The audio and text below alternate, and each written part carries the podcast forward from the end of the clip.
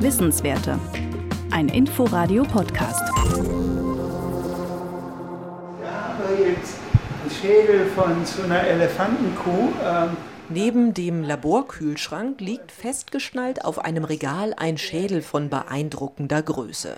Der Elefantenschädel ist eines von zahlreichen Präparaten hier im Labor des Centers for Computational Neuroscience.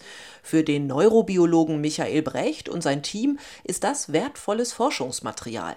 An das sind sie durch die Hilfe des Leibniz-Instituts für Zoo- und Wildtierforschung gekommen. Wenn im Zoo so ein Elefant stirbt, dann wird der in der Regel angeguckt, dann wird da eine Dissektion gemacht, ja. Aber es ist selten so, dass die Leute ja, dann das Nervensystem aufbewahren. Ja? Und dann sind die Tiere auch schwierig, mit denen umzugehen, weil das alles so schwer ist, weil das so riesig ist. Genau aus diesem Grund weiß man bisher wahrscheinlich so wenig über das Nervensystem im Rüssel des Elefanten. Über die Trigeminalganglien zum Beispiel. Diese Nervenknoten sitzen unter dem Gehirn. Berührt der Rüssel etwas, werden die Reize über deren Nervenzellen weitergeleitet. Bisher gab es davon hauptsächlich alte Zeichnungen. Obwohl das ein beeindruckender Nervenknoten ist, der da den Rüssel innerviert. Ja, also das Ding wiegt so 50 Gramm. Also die beiden Seiten zusammen, das ist dann schwerer als ein Gehirn von so einem Affen. Weiter hinten im Labor stehen noch mehr Präparate. Darunter in einem Gefäß auch ein Teil eines Elefantenrüssels. Der Querschnitt ähnelt einem Schweinerüssel. Der Biologe Leopold Purka zeigt, dass ein Stück fehlt. Genau an der Stelle, wo der Nerv für den Tastsinn verläuft. Was man jetzt hier sieht, hier auf der einen Seite ist das Loch, da haben wir das Gewebe entnommen, was wir dann noch untersucht haben. Ja. Aber der läuft ja auf beiden Seiten und dort zum Beispiel sieht man etwas vom Nerv oder dort auch? Die Nerven sehen aus wie durchgeschnittene Stromkabel. Der Promotionsstudent Purkart hat die Gewebeprobe unter die Lupe genommen.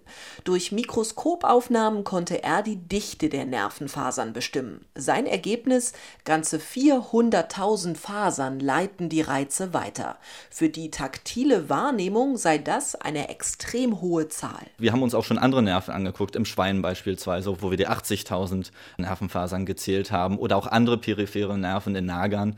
Und gerade im Vergleich mit den anderen sensorischen Nerven des Elefanten, ja, mit dem Hörnerv oder dem optischen Nerv, war das schon eine Zahl, 400.000 Nervenfasern, die einen dann schon mal aufhorchen lässt. Auch weitere Vergleiche konnten die Forscher anstellen. Die beiden Kabel, die in den Rüssel gehen, an den beiden Seiten, die sind deutlich dicker als das Rückenmark des Tieres. Ja?